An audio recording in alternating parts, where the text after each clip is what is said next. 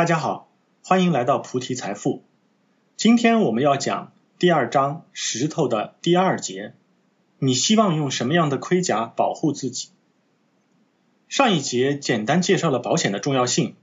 今天我快速介绍一下人身保险常见的类别和优先级。第一小节，定期保和终身保之争。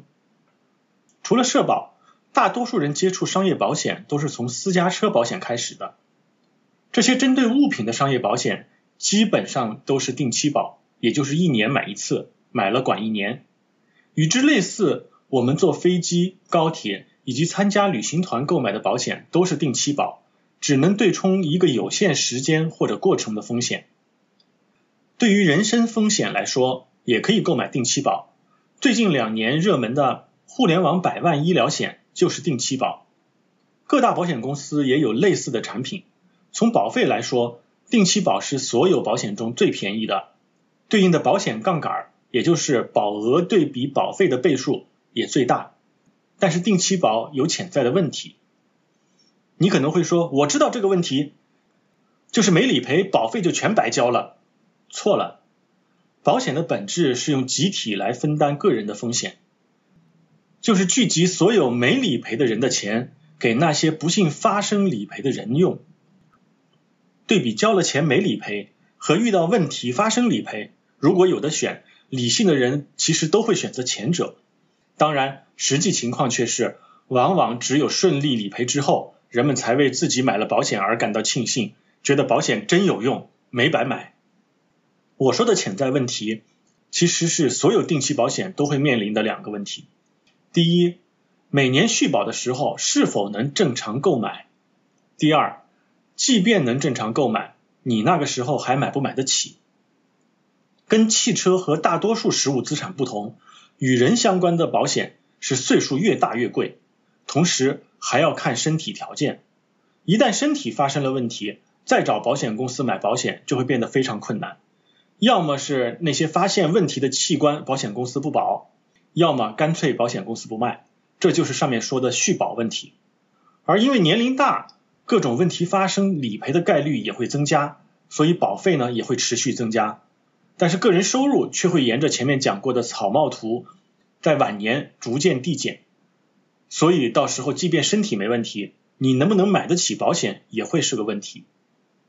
我们如果用盔甲来做比喻，定期保就是一次性的盔甲，时间一到，你是否还能继续买得到、买得起，就成了问题。但是在买不起更好的盔甲之前，有盔甲肯定比没盔甲强，所以定期保也是一个很好的选择。而终身保是在最少五年、最多二十到三十年的时间内缴费，实现终身保障的一种保险。它通常是一份人寿保险，但是同时也可以捆绑上医疗、重疾等其他附加险。因为人寿保险本身是长期有效的，自身拥有现金价值。而且会产生一定的投资收益，所以附加在上的保险也能保证终身有效，这就避免了定期保可能无法延续的问题。但也正因为要同时买一份人寿保险，所以保费总额会比定期保高很多，保险杠杆也相对比较低。总之呢，定期保与终身保的优劣势是互补的，少花钱高杠杆伴随的是不能保证终身续保，而多花钱保终身。伴随的是总保费会比较高，所以一般的建议是年轻人先买定期保，在经济许可的情况下改为购买终身保，又或者呢是做一个组合各买一部分。单纯说哪种保险好，哪种不好都是片面的。第二小节是软位甲、复活甲和抚恤金。既然把保险比作盔甲，我们先聊聊最理想的两种盔甲。在金庸小说中，刀枪不入的盔甲有四件，其中最有特色的一件是软猬甲，它不但能抵挡刀剑，还能反击对方。欧阳克和杨康都在软猬甲上吃了大亏。而最近两年的热门游戏《王者荣耀》中，几乎所有肉盾选手都会选配一件复活甲，穿上可以在没血后倒地立即复活。如果我们真的能穿上这种盔甲，几乎相当于多拥有了一条性命。有类似这两种功能的保险吗？有，前者的典型呢就是重大疾病保险，而后者呢是我们常见的医疗补充保险。很多人可能还分不清这两种保险，我现在简单的介绍一下。重大疾病保险呢就类似于软猬甲，是用一笔钱跟老天爷对赌你是否会得重大疾病。如果你终身没有得重大疾病，就像虽然穿着盔甲但没有遇到打击，但是只要你碰到重大疾病，就好像软胃甲会给敌人反击一样。保险就会按照保额或者保额的一定比例给你赔偿，这些赔偿跟你是否用来治疗无关，跟你治疗花了多少钱也无关，只跟你的保额和得病这件事儿相关。如果你买的是多次理赔的重大疾病险，还可以类似《射雕英雄传》中欧阳克打你一次他就赔一次，杨康再打你一拳再赔一次的效果。特别需要注意的是，这种保险是不需要你向保险公司提交发票的。只需要医院证明你真的得了病就可以了。对于医疗补充保险来说呢，它更像是复活甲，它可以尽力支持你补血，不让医疗费限制你满血复活。足够金额的医疗补充保险可以让你接受全世界一流的治疗，其中既包括手术费用、住院费用、康复费用，甚至还包括家人因为照顾你而导致的误工费、住院期间请工人的人工费。每天的营养津贴等所有合理的费用，这些费用只要是在保险合同中列明的范围，就可以凭发票报销。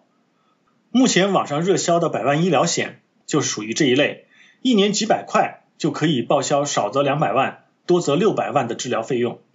单纯从金额上来看，这是可以覆盖绝大多数短期治疗所需的医疗风险的。当然，因为百万医疗险是定期保。所以之前提到的定期保风险也会存在，它们基本相当于一年期的复活甲。下面我再介绍一下这两件盔甲之外非常重要的一个保险类型——人寿保险。它呢既不是软胃甲，也不是复活甲，而更类似于抚恤金和保险柜。人寿保险比重大医疗险的杠杆高，可以用更少的钱为家人换来更多保障。作为出现最早也应用最多的人身保险，很多人只关注了人寿保险赔偿的部分，却常常忽视了它另一个重要功能，那就是锁定资产。从投保开始，人寿保险就可以一直发挥避税、避债、资产锁定的功能。避税的功能相对简单，很多国家都有遗产税，中国虽然一直没有发布遗产税，但对于其他投资收益，原则上是都要求缴所得税的。保险的投资收益虽然相对较低，但是法定是免税的，这是其他金融产品都没有的特殊政策。很多富豪都会买巨额人寿保险，并将它作为对抗风险的最后一道防线。二零一零年，国美电器创始人黄光裕突然入狱，公司同时面临债主追债和巨额罚款的双重打击，瞬间就到了生死边缘。在这个危机面前，黄光裕的太太杜鹃。用之前购买的巨额人寿保险和信托作为抵押，三天内借款两个亿，成功化解了危机。要知道，不管公司账面有多少钱，都可能在危机面前被银行冻结，又或者被强制缴纳罚款。但人寿保险和信托是不能被直接追债和强制挪用的资产，这也是其他资产类型都没有的特殊保障。明星王菲辗转的婚史大家都很熟悉，但你可能没注意。王菲给两个女儿都很早就买了巨额人寿保险，女儿的巨额保险会锁定在他们身上，不会因为王菲离婚和再婚的财产分配受到影响。这既是对子女负责，也给了她自己更多的自由。除此之外，有一个便宜但也很重要的保险要给大家提一下，那就是意外险。在人生的每个阶段都应该买意外险，它属于有限制条件的复活甲和抚恤金。购买长期意外保险远比单独只购买覆盖飞机、高铁等交通工具的保险更划算。如果要去境外旅游，旅游保险也非常有必要购买。这些保险都不贵，很容易就可以在手机上买到。因为篇幅的关系，这里就不再赘述了。下面进入第三小节，万能险和储蓄险是什么鬼？很多人都听说过万能险，而大陆保险的口碑呢？我认为很大程度也是给万能险抹黑的，跟传说中包治百病的大力丸一样，万能险这个名字就隐藏着什么都能、什么都不能的含义。之所以说什么都能，是因为它既有人寿的属性，也有一定的分红，还号称可以按需自由调整保额和保费，最大化投保人的利益。我之所以说什么都不能，是说无论哪一种属性它都很弱，人寿保额很低，分红金额很少，各种管理费却很多。作为优势宣传的灵活性和自主投资，实际上是把投资风险交给了客户。保险公司自己不承担任何责任。很多曾经被保险欺骗的人，都是因为在银行买了万能险。他本来是去存钱的，但是被银行理财经理推荐了万能险。晕晕乎乎，听着好像什么功能都有啊，所以就买了。几年之后没有理赔，算算账根本不如存定期储蓄。之后就到处跟人说保险是骗人的，不要买保险。那万能险是不是骗人呢？虽然保险本身未必是为了骗人而设计的，但是跟我们提到的大力丸一样，什么都想兼顾，就什么都做不好。专业的问题一定要用专业的产品去解决。正如无论手机做的多薄，也必定不会是一把好菜刀。希望用一个产品解决所有问题，从古至今都只是幻想。那么储蓄险又是什么呢？这里就要提到保险公司的商业模式——投资。作为金融支柱之一，保险公司从所有投保人手里收到钱，然后向需要赔付的人给出赔偿。因为保费的支出有长期的滞后效应，所以保险公司会留存很多现金。保险公司当然不会让钱白白在账户里休息，他们会用这些钱去投资，然后把扣除管理成本之后的投资收益再分配给客户，这就形成了储蓄分红保险，简称储蓄险。最出名的保险资金投资人就是巴菲特，他名下的伯克希尔哈撒韦公司是再保险公司，也就是保险公司的保险公司。大量只为了应对未来潜在风险的钱，长期积累在保险公司的账户上，这就给了保险公司比其他金融机构更长的投资时间。巴菲特之所以能坚持长期价值投资，而不是像其他基金经理一样在短期交易中疲于奔命，就是背后资金性质决定的。储蓄保险从保障的层面来看，跟恶名昭著的万能险是类似的。因为虽然本质上属于人寿保险，但是杠杆偏低，但是以此为代价换取了更高的分红收益。因为保险公司投资的资金稳定性远高于银行和基金公司，所以保险公司发售的储蓄保险预期收益一般也大于银行储蓄，而波动呢却小于基金公司。大陆此类产品的长期预期收益大约是百分之四，而香港可以达到百分之六到七。